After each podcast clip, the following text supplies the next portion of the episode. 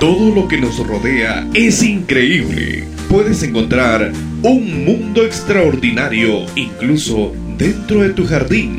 Conocer diferentes especies de animales y mucho más en Un Mundo Extraordinario. En Un Mundo Extraordinario, nuestro tema de hoy es el color del veneno. Leemos en Juan su capítulo 1 y versículo 29. El siguiente día vio Juan a Jesús que venía a él y le dijo, He aquí el Cordero de Dios que quita el pecado del mundo. Filobate es terrible, un nombre más grande que su dueño, una ranita amarilla de 3 centímetros y medio, que puede bañarse en una cuchara sopera.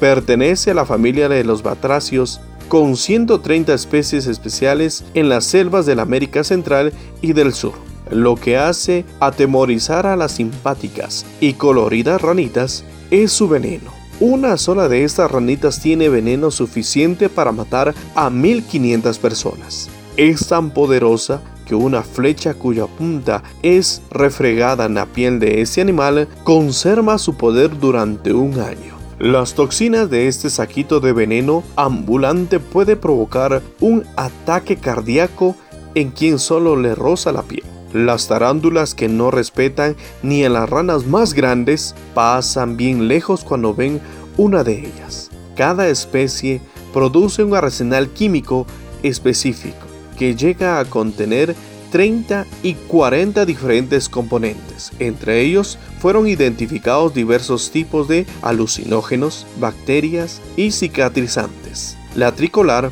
que habita en los bosques de Centroamérica, la tricolar que habita en los bosques cercanos al Ecuador, poseen una sustancia analgésica 200 veces más fuerte que la morfina. A pesar del veneno, esas ranitas son criadas en cautiverio en varios países de Europa. Por tener la piel compuesta de colores brillantes como colorado, negro y amarillas, cada una de ellas puede costar hasta 1.400 dólares. Sin embargo, el cautiverio trajo una novedad. Las ranas cautivas pierden la capacidad de producir veneno y se tornan inofensivas. El motivo es que dejan de comer hormigas y otros insectos de los cuales extraen las sustancias tóxicas. Más potente que el veneno de la terrible son las toxinas del pecado. No alcanzan solamente a 1500 personas, sino a todas las criaturas del mundo. Los más de 6 mil millones de habitantes que vivimos en la tierra fuimos contaminados con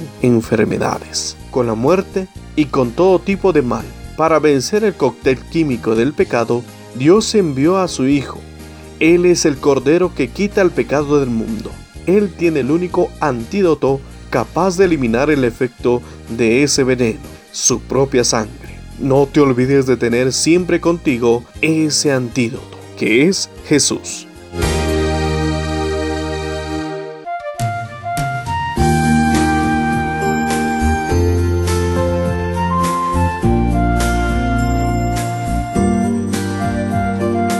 No te pierdas nuestro próximo tema en Un Mundo Extraordinario.